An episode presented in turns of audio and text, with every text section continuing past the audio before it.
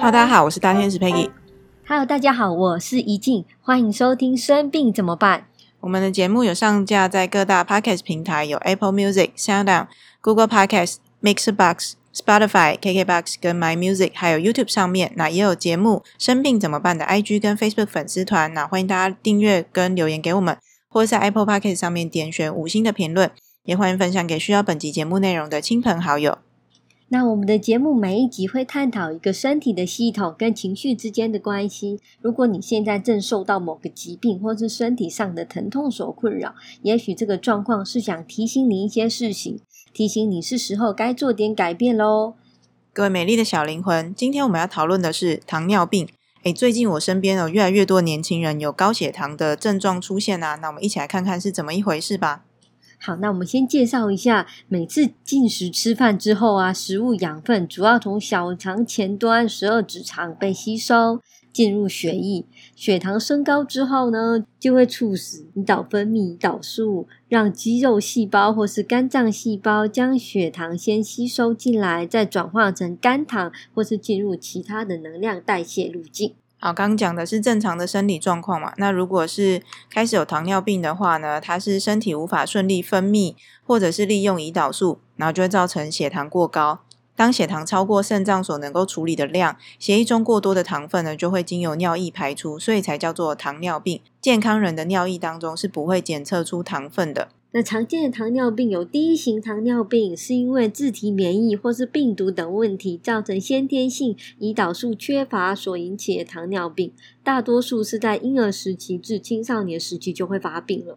那需要持续注射胰岛素，患者身上多会需要背着一个帮谱，一根细针插在皮下，持续提供身体所需要的基础量胰岛素。听起来是蛮辛苦的嘞，就是他一直要背着一个针筒。这样真的很辛苦诶，从那么年轻开始就要一直背着一个针筒。一般常见的叫第二型糖尿病，那它是从胰岛素阻抗开始的。你的身体的细胞呢，会渐渐对于胰岛素的讯号没有反应，然后才会导致在你血液中的糖分的浓度会上升。那常见的危险因子有肥胖啊、缺少运动或精致的饮食等等。可是最新的研究显示，也有七八成的患者呢是身材正常的，可能跟身体长期发炎有关。那典型的症状呢，就三多，有吃多、喝多、尿多。那如果没有控制好的话，体重会因为身体无法吸收养分而逐渐下降。这就是一般糖尿病最常见的类型。那这种糖尿病它的诊断条件呢，是餐后两个小时的血糖每一百毫升的浓度大于两百毫克，或是空腹血糖每一百毫升的浓度大于一百二十六毫克。那 HbA1c 这个指数的数值呢，大于六点五帕，这样子就会被诊断为糖尿病。那关于妊娠糖尿病呢，是指怀孕前没有糖尿病的人，但是在怀孕时期却出现高血糖的现象，然后此疾病可能会导致胎儿发育畸形、胎儿宫内窘迫、新生儿低血糖、巨婴症以及难产或者死产等并发症哦。那这个状况呢，大概在如果是比较高龄产妇的话，就会被要求要去喝糖水，然后去检查看看你的身体对于糖分的控制是不是正常的。这样，那妊娠糖尿病会在孕期结束之后它就会消失，可是，在孕期中是比较危险的，所以它会在孕期中会需要比较密切的控制。好，那治疗糖尿病的方法呢，有口服降血糖药物啊，胰岛素注射，还有要定期监测血糖。那你一定要搭配治疗性的生活习惯改变，比如说去降低饮食中的碳水化合物的含量，然后要一定要去减重跟规律的运动等等。呃，一旦你有规律的运动呢，你的身体的细胞会对于身体各种荷尔蒙的讯号接收跟反应会更加的灵敏跟准确，所以才会鼓励大家要去运动。那如果血糖没有控制好呢，会有很多并发症产生。你可以想象哦，你身体里的器官全部都泡在糖水里面，就像烟梅子一样。对于器官来讲，是一个非常大的损伤。从末梢血管开始，可能会有手脚麻痹，然后产生眼睛病变，甚至糖尿病足，伤口呢不容易痊愈。糖尿病酮酸血症，那会有特殊的味道产生，甚至肾损伤啊、心脏损伤等等等。这个听起来蛮可怕的，可是，一般人刚开始被诊断出糖尿病的时候啊，他大概没有感觉到说，啊，我就只是血糖数值很高而已啊，哪会怎么样？因为身体没有什么其他这些不舒服的症状，想说血糖高一些会怎么样？所以它的损伤会从末梢器官开始，就是你的比较小的血管、微血管们会先受伤，所以才会先说先会先从眼睛开始，然后牙齿也会好像比较容易掉啊，就牙齿抓不住了，然后你的手脚会感觉到麻痛，或到最后就是没有感觉。然后有伤口的话，也不容易愈合。那从末梢开始伤害，然后再就是肾脏，然后再就是大器官，就心脏。越听越可怕呢，大家还是要注意一下血糖的数值。那已经有没有在相关门诊的经验呢？有，之前有短暂的支援过新陈代谢科门诊。那我觉得那些门诊的病人呢，其实配合度很高，诶，都蛮愿意配合一些医院的政策啊，或是填写那些医院要他们填写健康声明书等。但是如果是心脏科的病人的话，可能配合度没有就是新陈代谢科的病人这么多。好，这其实啊，我们刚才想说为什么会这样子啊，其实跟信念是有关的。那心脏病我们已经有在前几集有讲过，所以你对于心脏病这个议题有兴趣的话，可以再去看一下前几。以及那心脏病其实最主要的问题是没有办法接受爱，跟没有办法付出爱。接下来我们开始讨论情绪啊、潜意识跟糖尿病这个疾病的关系。那情绪或潜意识的发现跟探讨，不是一种治疗，治疗是医生的工作，不是疗愈的范围。我们讨论疾病的情绪或者想法的根源，如果我们能够找到源头，病情就会好转。可是不能保证哦。那适当的药物搭配潜意识的转换呢，能够达到加成的效果。糖尿病这个状况跟什么想法有关呢？其实跟糖尿病相关的潜意识可能有，我觉得我被打败了，我觉得我很失败。然后呢，这也有可能是祖先遗传来的想法或者信念，或者是呢，我觉得我的生活很无趣。哎，Peggy，刚刚讲这些啊，我觉得我被打败了，我觉得我很失败的信念，你有没有好像在哪里有看到还是听过呢？哎，你这样想，我突然想到一件事，哎，就是我有听到有人在玩手游，然后他有一个声音是 “You have been defeated”，然后呢伴随着很强大的回音，然后刀剑的声音，就是 “You have been defeated”。然后我一开始想说，因为我在看原文书的时候，就就看到这个哦，糖尿病是跟 “defeated” 有关，我想说这个字怎么那么熟悉啊，在哪边看过？然后才发现，哇塞！那打那个电动的人每天就被输入那个意思，说你已经被打败了。所以呢，如果你喜欢玩那个电动，没有关系，但请把声音关起来，怕你会一直被输入那个你被打败了的那个意识。哇，这个真的是。在我们生活当中，如果日积月累这样影响，天天都打电动的人，那这样子被输入这个意识对身体不好呢？赶快把这声音给关掉吧。其实讲到这些信念呢，就是白安娜老师她有即刻疗愈的经验哦，就只要把这些信念给转换掉呢，这个人的血糖就会立刻恢复正常了。针对第二型糖尿病呢，他的感受呢很多都是，特别是悲伤跟情感的冲击，他觉得生命当中的美好消失了。以及充满了批判跟愤怒，很会批评别人，跟总是觉得很生气。你刚才说生命中的美好消失了，所以那些人很喜欢吃甜的，是不是？他们是不是希望就是说我可以至少从食物当中来感受这种甜美？啊，有这种可能哦，就是觉得在其他地方发现不到乐趣，或在其他地方感受不到好处，所以特别喜欢用甜食来，好像稍微弥补一下那种很甜蜜的感觉。哇！但是这样其实是越来越反效果的。你一直感受不到甜美，但是你却一直吃很多糖分的食物，然后来增加身体的负担。大家自己去感受一下哦，就是生命当中是不是你感受不到甜美，只有觉得生活很苦、工作很苦，或是一些责任义务很苦？那我们把这个信念转换一下，可能你就可以减低很多对甜食的渴望喽。哇！突然提到这个，真的蛮酷。那甜点店会不会很讨厌我们？哎，可是你真的有在吃东西的时候，你真的要特别小心，说为什么你在这个时候会想要吃这东西，或者是为什么你得要吃甜点，你才会获得满足？这样大家就是说吃甜点心情好啊，所以就被洗脑了嘛？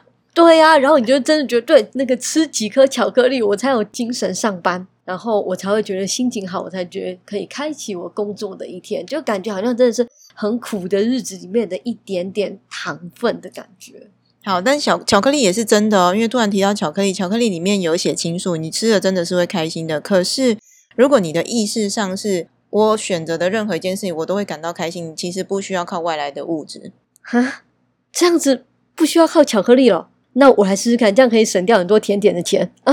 这个好。好，那刚刚还有讲到，就是很容易去批判别人哦。可是我要提醒大家，你要记得一件事情：当你在批判别人，当你在攻击别人的时候，你同时就是在批判自己，自我攻击。为什么会这样子？我在骂别人呢，我又不是在骂我。好，像问你哦，有时候呢，我们可能会因为就是那个人可能冒犯你了，然后他就走掉了。你没有直接去骂他，你没有直接跟他起冲突嘛？因为他可能是同事啊，或者是他就只是一个路人。那你什么时候会去把这个攻击丢出去？你可能在跟朋友抱怨，就说：“哎，我跟你说，我今天遇到一个人，然后他怎样怎样怎样又怎样，对不对？”可是该被你抱怨的那个人他没有听到，那这个抱怨谁听到了？还是我自己听到，跟你的朋友听到啊？对，所以你那个攻击就会反过来攻击，是因为你讲话的时候是自己听到了，所以你会你也会接收到那个责怪的讯号。这太惊人了！我以为在骂别人，所以我自己的细胞、我自己的身体也听到了。对，或者是说你根本连抱怨你都不敢去跟别人抱怨，就是你也没有朋友可以讲，你会觉得反正我讲也没有人接受。可是你的心里的想法还是一种。啊，他怎么那么可恶？他怎么那么怎样怎样怎样？那更是只有你自己听得到，那不是自己攻击，那不然是在攻击谁？对耶，之前我常常连睡前想到都还生气，自己在那 keep 不服，可是呢，根本就是没有人要理你啊。我们要一直提醒大家，就是攻击别人，其实就是在攻击自己。你真的想想看，因为你的习惯性的思考逻辑就是这样，这样，这样就是不对的。就是应该要攻击他，那要怎么改变呢？我们就开始停止，不要再攻击别人了吗？对，我们就是把这样、这样、这样是不对这件事情给直接化解掉。因为神说他创的这世界是完美的，不容许你去批判任何事情。什么？这世界是完美的吗？神都没有生气，你在生气什么？好哦，我会好好来转换一下自己的思考 啊。那糖尿病的患者通常也有过度控制的倾向，觉得自己想要控制每一件事跟每一个人。那控制的行为呢？其实我们不要去怪会控制的人，我们去探讨一下控制这个行为是怎么来的。控制的行为来自于小时候的需求没有被满足，它也是来自于恐惧，他会害怕会发生没有办法预期的事情。可是你越想要控制呢，就只会带来更多的失控。啊，很多糖尿病患者就会说，我就只是多吃一个水果，为什么我的血糖就飙得那么高？对抗控制的方法就是信任，你要去信任生命总是可以带给你美好的事情，你要放手让生命去顺流，也就是最近很流行的臣服啊，跟活在当下的那个概念，还有还有正念冥想那个概念。好，那对于糖尿病患者呢，你可以去问问他们，或是你自己可以去想想看，如果完全没有糖尿病，你的血糖完全都是正常的，你会发生什么事情呢？这个你就可以带出更多深层的潜。意识，例如有人觉得说，我痊愈了，我又要回到我的旧日子，或是我会离开我太太，我的世界会四分五裂。有人就是因为我听过一个故事，有人是因为先生跟太太本来要离婚了，后来呢，先生那时候就得了糖尿病，然后他太太呢无微不至的照顾他，把他的血糖控制的非常的好。然后那个时候呢，老师在疗愈的时候说，那帮你把你的糖尿病全部都治好好不好？他说不要，因为这样子。我跟我太太会分开，所以大家真的可以去想一下，疾病背后呢是有给你带来什么好处呢？那其实我们可以跟自己讲说，我们可以有那些好处，但是我们也可以拥有非常健康一个身体。这一个信念是非常重要。我们不需要靠外在一个什么样的一个疾病或是什么样的状况才能得到我们想要的东西啊。好，在接受疗愈之前呢，可能我们接受到的训练就是我得要怎样怎样，我才能得到什么什么。但西塔疗愈的世界观，我最喜欢的就是我根本可以同时拥有这些东西，我可以同时拥有健康的身体，我可以同时拥有美好的关系，对吗？就是不需要我用生病来强制有一个人留在我身边照顾我，这样对方也是很烦。对，其实你就真实的讲述你到底是要什么，你不要什么。那我们好好面对这真实内心的想法，相信很多疾病你都可以看到症状是会立刻有所改善，这都是有可能的。好，那有的人呢，不知道为什么他会觉得糖尿病是让他们可靠而且可信赖，所以不想疗愈它。前面我们不是有说这跟控制有关吗？然后他就会觉得说，我先得一个糖尿病，然后我就可以把我血糖控制很好，这样表示我很厉害。我终于有一件事情是我能够控制的。天哪，这个信念也太辛苦了吧！因为如果你想要带有这个信念，那你往后都要一直很仔细的控制你的饮食、你的运动、你的睡眠，那那些哇，这个代价要有一点大。所以我们一样哦，就是那个信念把它转换成我不需要有糖尿病，我也可以是可靠而且可信赖的。哎，刚讲到那个案例啊，就是为什么你在门诊会看到糖尿病的患者在医院会愿意去配合额外的要求？我在想啊，是不是因为刚才糖尿病有讲到信念是我想控制，但是又控制不了，感觉自己就是被打败了嘛，然后感觉自己是没有价值的，感受不到生活的甜美。那这个时候，如果有人需要你帮忙，医院或者是需要你帮忙，那这个时候呢，你就觉得你自己是有价值的啦。你就觉得哇，我终于有用的感觉，所以呢，我觉得配合度也会是蛮高，很有可能是因为有这个信念。我觉得也是，就是感受到自己终于有价值了，然后终于有人需要我的那种感觉。但是我们还是要重复，就是我们不要再靠外在的认可来认可你自己。你你本来就要认可你自己是很特别、很独特、很有价值的啊！不要害怕自己好像。别人看不到你，然后你就好像要消失不见这样。你要靠你自己去认可你自己的存在，跟自自己去选择自己的快乐。我们会一直提醒大家，那个快乐是选择来的，不是外在发生什么事情让你快乐，是你在每个当下你就能够选择。我就是要很快乐的，很快乐，很喜悦，很欢喜，很甘愿的去做每一件事情。欢喜做甘愿修。这在某一集也有讲过啊，这你常你常听我们节目就知道，其实所有的疾病它最后回归到的道理都是差不多的。那我们直接来帮大家做相关信念的转换呢，也就是西塔里面所说的下载。那如果你有已经有听了我们几集啊，然后你有开始做冥想的练习，或者是你平常就有在做冥想，或者是你现在放松就好，我们不一定要特定要进入什么状态，但是呢，我们可以帮大家直接来下载对你的身体是比较有帮助的信念。我知道生活中没有被打败是什么感觉，我知道不被糖尿病打败是什么感觉。我可以没有糖尿病的活着，我可以拥有丰盛的生活，不需要有糖尿病。我不需要有糖尿病来让我照顾我的身体。我允许别人来爱我，而没有死亡的恐惧。我没有糖尿病，家人仍会爱我。我知道如何过着不怨恨任何人事物的生活。我知道我有自由选择的权利是什么感觉。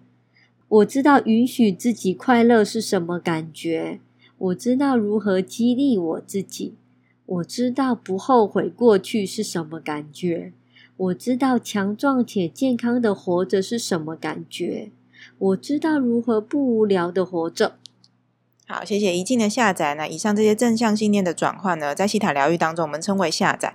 如果你同意的话，也可以经由听我们的 podcast，或是打开底下的文字档案，为自己多念几次，就可以下载到你的系统当中。那现在呢，你可以想象这些不再服务于你的那些想法，然后让他们化成黑烟，离开你的身体。传统上呢，我们习惯非黑即白的世界，误以为牺牲才能够换到一些东西。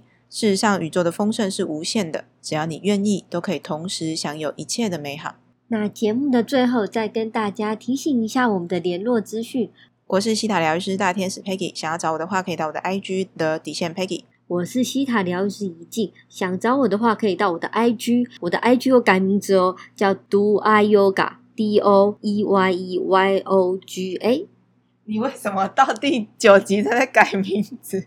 跟大家讲一下，是因为呢，我会希望放更多西塔疗愈还有眼睛瑜伽相关的资讯。后来呢，我发现 IG 说，如果你的名字跟内容不符合的话，它会被演算法盖掉。所以呢，我到第九集才换名字。那那之前的账号找得到没？之前的账号吗？还是一样找得到。好不好？他想要专注在眼睛瑜伽，就眼睛相关的疗愈啊，大家都可以去追踪一下他的账号啊。我的就是很杂乱呐，好不好？就是我想干嘛就干嘛。好，那如果大家想要自己来学西塔疗愈，我是在西塔好好玩这个单位学的，可以点影片底下的链接，或是直接在网络上搜寻西塔好好玩。那告知他们是生病怎么办的节目观众，可以有一些优惠。那如果已经完成基础课程的西塔疗愈师，你想要更进一步了解信念跟人体器官的关系，也可以参考西塔好玩所开的 IA 人体直观扫描课程。它在台北是有实体课的哦，也有线上课程。呃，老师是具有医学背景的，他的解说可以更深入，可以更加开启你的解读扫描能力。然后实体课也有一些很好玩的扫描的练习。那如果观众听了这期节目有任何的问题呢，也欢迎留言让我们知道，也可以追踪节目的 IG 生病怎么办？那我们就下一集节目再见了哦。礼敬各位可爱又丰盛的灵魂，Namaste。